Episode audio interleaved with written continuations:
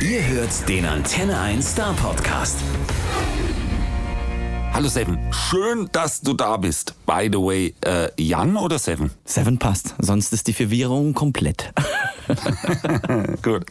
Ja, ähm, du bist das erste Mal bei uns zum Interview, hast Korrekt. allerdings seit 15 Jahren Musikgeschäft eigentlich schon eine gigantische Bilanz vorzuweisen. Jetzt kommt gerade Album, Album Nummer 10. Äh, warum bist du hier in Deutschland immer so ein bisschen unterm Radar gewesen? Also erstens liegt es nicht an mir, wenn ich nicht eingeladen werde. Deswegen möchte ich die Frage natürlich auch mit unter zurückgeben. Zweitens ähm, ist wahrscheinlich das größte Problem ein mathematisches Problem. Die Schweiz, wo ich herkomme, ist sehr klein und ich habe vor fünf Jahren zum ersten Mal in Deutschland was veröffentlicht. Und wenn man dann innerhalb von fünf Jahren doch drei, vier Jahre braucht, bis man überhaupt irgendwo mal eingeladen wird, das ist doch eigentlich völlig okay. Stimmt, dann ist eigentlich alles in allerbester Ordnung und du hast jetzt dein erstes Album hier. Nein, das hast du eben nicht. Es ist dein zehntes Album, das du mitgebracht hast. Heißt Four Colors und kommt ein bisschen daher, wie wenn es vier Alben wären. Äh, dafür stehen ja auch die vier Farben. Kannst du uns das mal ein bisschen genauer erklären? Ich habe Anfang letzten Jahres, so Februar 2016, ähm, hatte ich wie immer so einen Moment, wo ich mich entscheiden wollte, was für ein Album mache ich, weil ich bin nicht so der Typ, der einfach so einen Haufen Songs vor mir hat und dann sagt, so packen wir die mal auf ein Album, machen dann so noch ein Fotoshooting und der beste Song ist der Titelsong Los Promo. Das finde ich langweilig. Das heißt, ich muss mich auf einen Film einschießen, auf ein Konzept, auf ein Ziel. Und dann hatte ich aber so vier Haufen von Ideen und vor, Wünschen vor mir, habe die schon sehr, sehr automatisch in, in, in Farben gepackt. Ähm, deutlich gesagt blau, kalt, so meine Vorliebe zu Björk, so Melancholie, Elektronika, gelb, ähm, Soul, positiv, so Hip-Hop-Roots, rot, sehr verraucht, auch ein bisschen verrucht, R&B und dann Purple, eine Prince-Hommage und als ich mich dann entscheiden musste, welches der vier nehme ich denn für mein Album, habe ich irgendwann mal einfach so mit einem harten Schädel, den ich habe, gesagt, ich mache doch einfach alle vier. Also vier kleine Alben geben dann wieder einen Longplayer. Und Prince steht für Funk. Prince steht für Funk. Also die, die letzten vier Songs sind Purple und sind auch echt als Hommage und als Tribute an den großen Kleinen gedacht. Und äh, ja, er hat mich beeinflusst wie ganz viele andere Künstler auch. Und ähm, mir wurde schon oft nachgesagt, dass man es hört, dass ich viel Prince gehört habe. Und ähm, dazu wollte ich nicht nur Ja sagen, sondern es auch noch anschreiben und so dazu stehen, dass es äh, auch Zeit war, mal zu sagen, hey, es ist wirklich Zeit für eine Hommage. Ja, klingt jetzt ein bisschen so, als ob das wirklich so in sich abgeschlossene äh, Kapitel auf der CD wären, sind's aber nicht. Sind's nicht? Jetzt bin ich gespannt. Ich finde, das, das ist, ist irgendwie ganz gut verbunden mit dem roten Faden. Und so ganz ist mir, äh, das, das Konzept hört man total raus, aber irgendwie du bist der rote Faden dabei. Äh, liegt das daran, dass du dich nicht entscheiden hast können, was jetzt meine absolute Lieblingsfarbe ist? Oder weil du alle gleich bevorzugst? Ich denke, die Antwort ist echt B. Ähm, Ich bin eine Tischbombe. Ich kann nichts ähm, repetieren, ich kann nichts nochmal machen.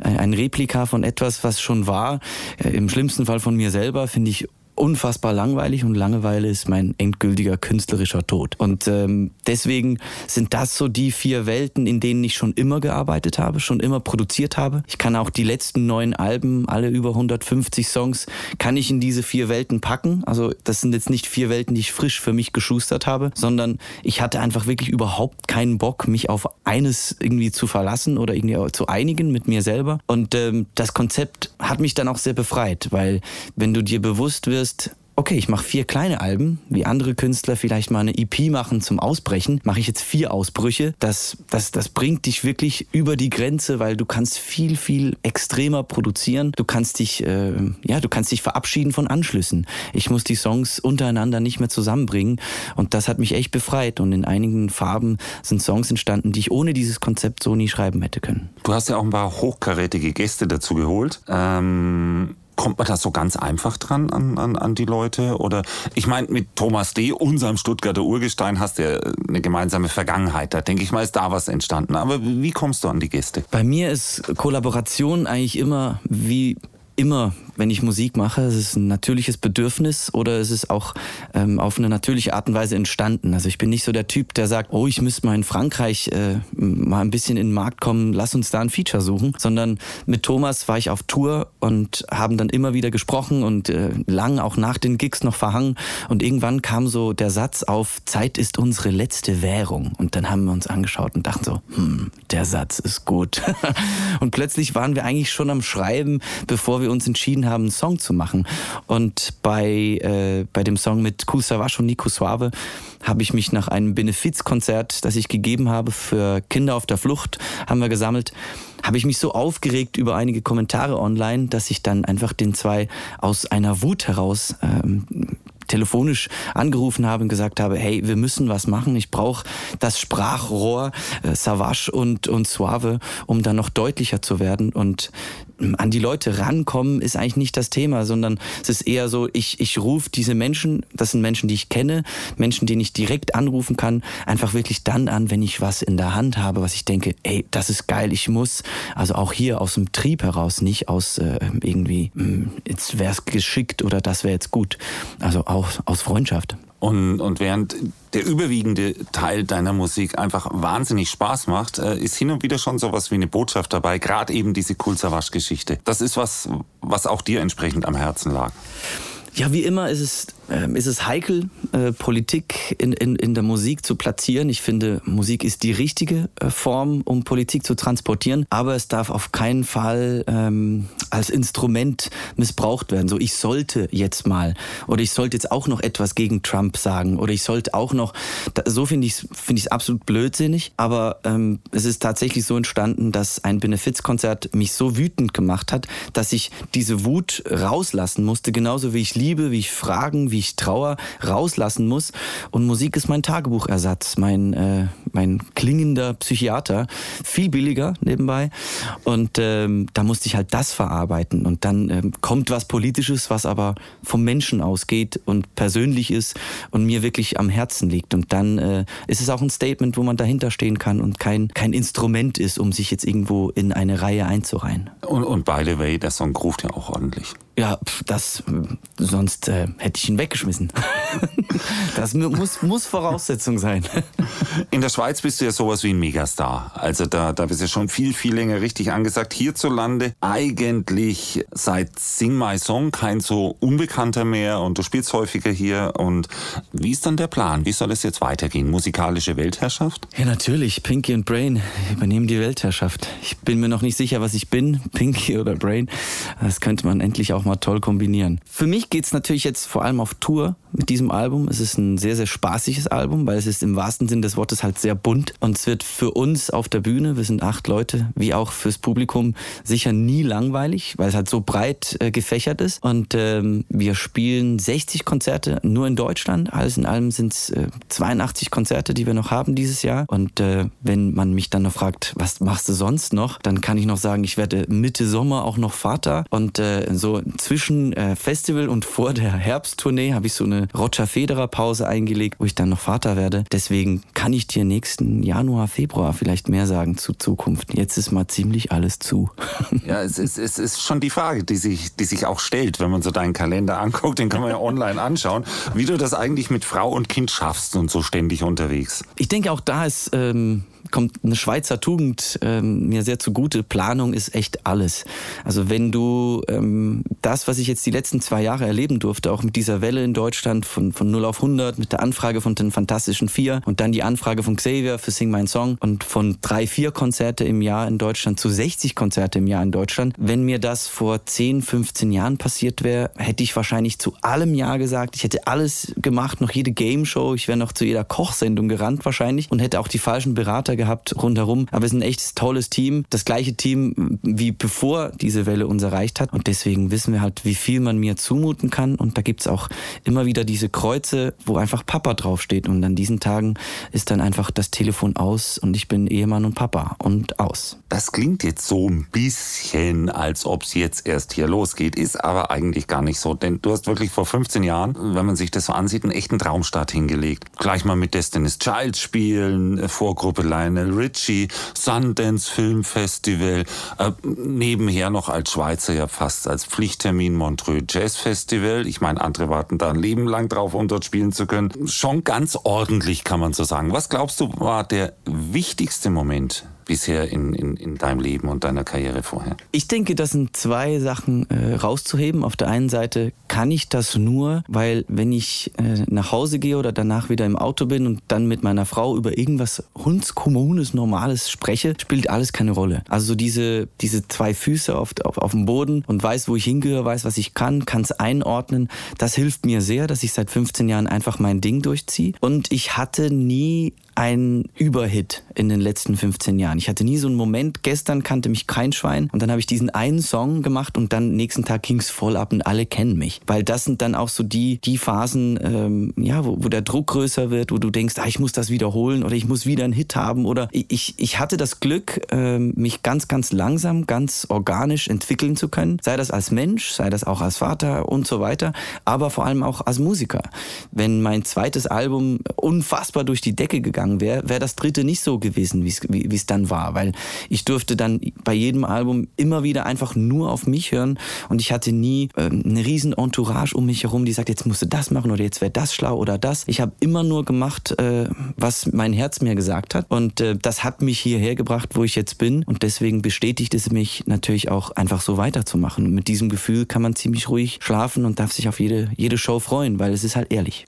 Schönes Schweizer Understatement. Also wir mm. müssen dabei schon erwähnen, so den einen oder anderen Award für deine Alben hast du schon zu Hause hängen. So ist es, es ja ist, nicht. Nee, es ist nicht so, dass, dass die, die Alben nicht erfolgreich waren, aber es waren halt Babyschritte. Mein erstes Album war irgendwie das The First R&B uh, from Switzerland und das wurde irgendwie gehypt und weiß nicht was, aber es war jetzt nicht ein über irgendwie fünffach Platin, sondern es war, es war gut und beim nächsten war es ein bisschen mehr, beim nächsten war es wieder ein bisschen mehr. Das heißt, ich konnte mich in dieser Branche, aber auch als Musiker ganz, ganz, ja, Step by Step entwickeln und das kommt mir jetzt sehr zugute, weil äh, wenn man kleine Schritte nach oben nimmt, dann kann man auch immer nur kleine Schritte nach unten nehmen. Also es ist halt einfach nachhaltiger. Ich möchte ein bisschen noch auf, auf, auf deine Roots eingehen. Du kommst ja aus der klassischen Musikerfamilie. Ja. Ist dir jetzt die Liebe zur Musik so richtig klischeehaft in die Wiege gelegt worden?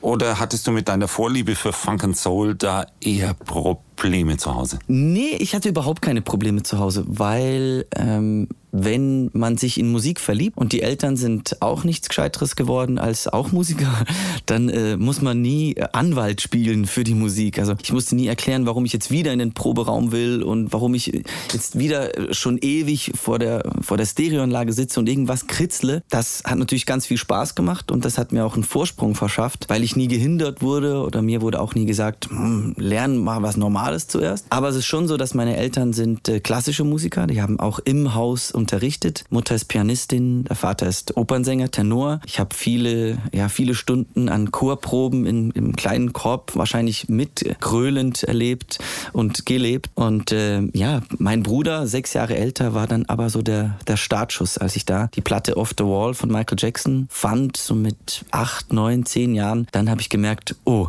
da ist was. Und eigentlich bin ich von dem Trip bis heute nie runtergekommen. Und das war es dann mit der Klassik? Ja, ich habe selber zwölf Jahre Geige gespielt. Ich finde, es gibt, es gibt nichts Dramatischeres wie ein echtes Orchester. Und ähm, diese Vorliebe, die ist bis heute geblieben, habe ich auch auf dem Album richtig zelebriert. Aber so die Liebe zur schwarzamerikanischen Musik, Soul, Funk, ähm, von ganz früher auch Herbie Hancock, Sly and the Family Stone, wirklich bis ganz zurück, das sind so die Gründe, warum ich Musik mache. Und die Musik klingt halt dann so, wie ich sie gerne hören möchte. Ja, und als ob du diese Musik liebst und das tust du ganz augenscheinlich. Yep. Lass uns noch mal kurz zu Sing My Song kommen. In Deutschland hat es ja schon für ein bisschen Aufsehen gesorgt äh, letztes Jahr. Äh, fandest du persönlich das jetzt anstrengend, fremde Songs äh, zu singen oder, oder hat es eher so viel Spaß gemacht, wie es aussah? Es wirkt ja immer so locker, aber eigentlich muss man sich ja mit der Arbeit anderer Leute auseinandersetzen. Die Anfrage ähm, hatte bei mir nur zwei Fragen zufolge. Erstens, kann ich die Songs selber auswählen? Zweitens kann ich die Songs selber arrangieren. Und da habe ich von Xavier noch am Abend, als er mich gefragt hat, zweimal Ja gekriegt. Und dann war für mich eigentlich sofort, ja, sofort der Spaß da. Weil ich, es, es gab kein Korsett.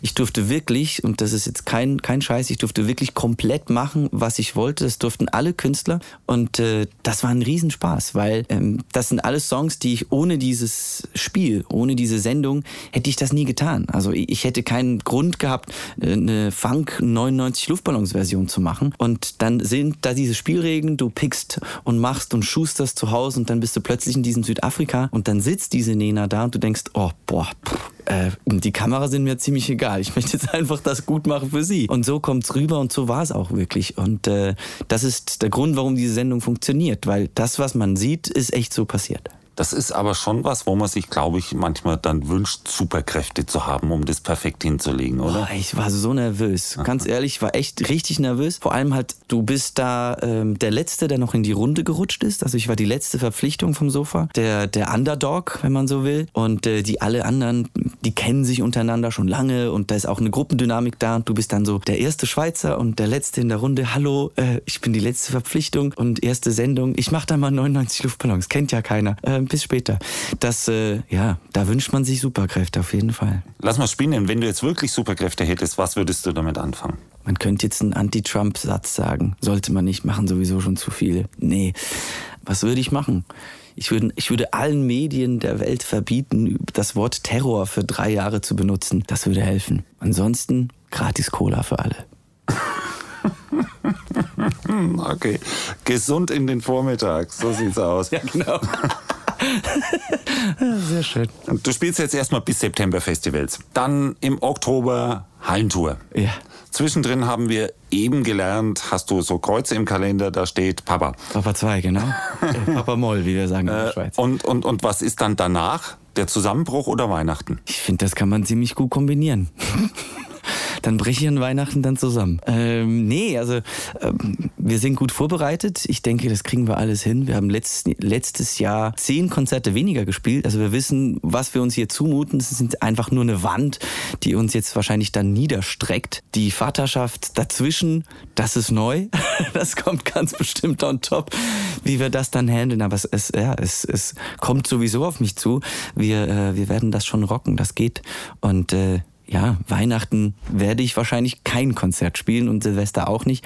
Und da ganz bestimmt mal so, so Ferien äh, und ein bisschen off zu viert dann. Im November, und zwar am 6. November, bist du in Stuttgart bei uns hier. Witzemann, ja. Bist du da eigentlich dann schon Papa? Ja, ich hoffe Das wäre gar nicht gut. dann, wär, dann, also ich bin schon Papa. Es ist das zweite Kind, das kommt. Und äh, ja, dann unbedingt. Das, ja, ja. Ist, das heißt, man kann dann diese albernen Geburtsgeschenke mit. Äh, du meinst so, so, so Torten aus Windeln und so. Ja, so so, so ein Quatsch. Ja, das finde ich eine gute Idee, nicht. gut, gut. Wir werden sehen. Dann, dann überzeug uns. Irgendwas muss uns ja von der Geschichte ablenken. Was erwartet uns da? Willst du uns da ein bisschen schon, schon was verraten? Der Abend wird auch in vier Farben sein. Das heißt, wir werden das Konzept vom Album auch äh, live übernehmen und wirklich einen, einen Abend in vier Akten gestalten. Wir sind ähm, acht Leute auf der Bühne, seven plus seven, haha. Und wir waren schon mal im Wiesmann und das war ein wunderbarer Abend letzten Jahr. Und ich hoffe, dass wir das wiederholen können. Also jeder, der da war, der, der weiß, äh, wie der Abend war. Und ich hoffe, dass die alle wiederkommen. Wir freuen uns sehr. Funk und Soul, live, live, für Herz und Beine. Wenn das keine Lust macht, dann wahrscheinlich besser nicht kommen. Und für die Tauben gibt es auch das passende Licht zu den Songs. Kann, kann, kann das sein? Wir haben ein bi- bi- bisschen gestöbert und es gibt ja unendlich viel Live-Videos von dir. Gibt's? Ja. Schon, ne? Also über deine Webseite allein Ah, ja, kann man ja. sich auch ordentlich was angucken. Das stimmt, ja, das stimmt. Und, und das ist schon sehr, sehr stylisch. Also das sieht Vielen schon Dank. mal richtig gut aus. Vielen Dank. Und, und sowas gibt's im Witzemann auch? Wir haben komplett neues Bühnenbild. Das äh, kommt jetzt morgen zum ersten Mal in der Plattentaufe zum Einsatz. Und äh, ja, wir werden natürlich den ganzen Abend auch optisch in, diesen, in diese vier Farben trinken. Wäre ja blöd, wenn wir den Steilpass nicht auch fürs Auge mitnehmen würden. Also Musik optisch machen bis ins Detail ist schon der Plan. Und am 7. ist Stuttgart glücklich und tanzt durch die Straßen. Am siebten. Ja, am Hast du gemerkt? danach. Ja, am siebten. Ah, ist die. Ja. Ah, ah, oh, Seven sorgt dafür, dass am 7. Warum nicht am 7.7.? Okay, wir wollen nicht übertreiben. Siebten, siebten kam das Album raus. Siebter, Ah. siebter, siebzehn. Oh Mann, es ist der. Zahlen sind so Du machst geil. das absichtlich, damit du es dir merken kannst, weil du es ansonsten vergisst, sei ehrlich. Musiker schlafen nur drei Stunden, nehmen immer, immer Drogen und vergessen alles. Das stimmt, ja. Genau, so, so, sieht, der, so sieht der charmante Schweizer mir gegenüber auch aus. Ganz genau so. Du hast es gerade erzählt, du bist selber Fan und hast deine musikalischen Idole. Und äh, jetzt stell dir mal noch mal vor, wenn du, wenn du irgendeinen davon treffen könntest. Lebendig oder tot, völlig egal, ja? Einen? Einen oder eine. Das ist eine Frage. Ja, ja, du, man, man muss sich ja entscheiden im Leben. Drei? Können wir auf drei erhöhen? Also gut, wenn du aber dazu noch sagst, was du mit demjenigen dann noch besprechen würdest oder derjenigen. Mhm. Okay, drei.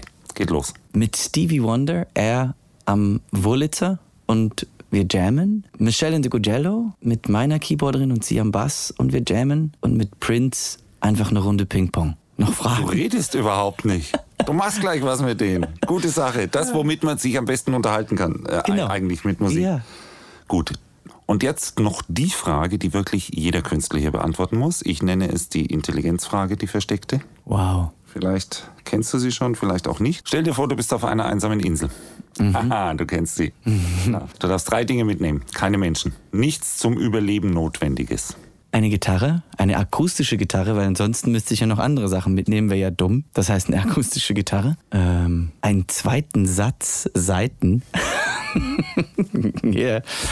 Und äh, unendlich Papier und Stift. Warum sagt eigentlich nie jemand ein Boot? Will nicht jemand, will nicht jeder auf eine einsame Insel Und dann da bleiben. dann für verbleiben immer. für immer. Wollten wir es nicht alle insgeheim? Das ist unser Traum. Nein, nein. Ich nehme einen Helikopter mit und ein Boot und ein Telefon. Sehr gut. Hauptsache, du bist rechtzeitig am 6.11. hier in Stuttgart. Der Rest Auf ist mir völlig egal. Und ich glaube uns auch. Aber da freuen wir uns richtig drauf. Schön, dass du da warst. Danke für die Einladung. Bis in November. Bis November. Der Star Podcast bei Antenne 1.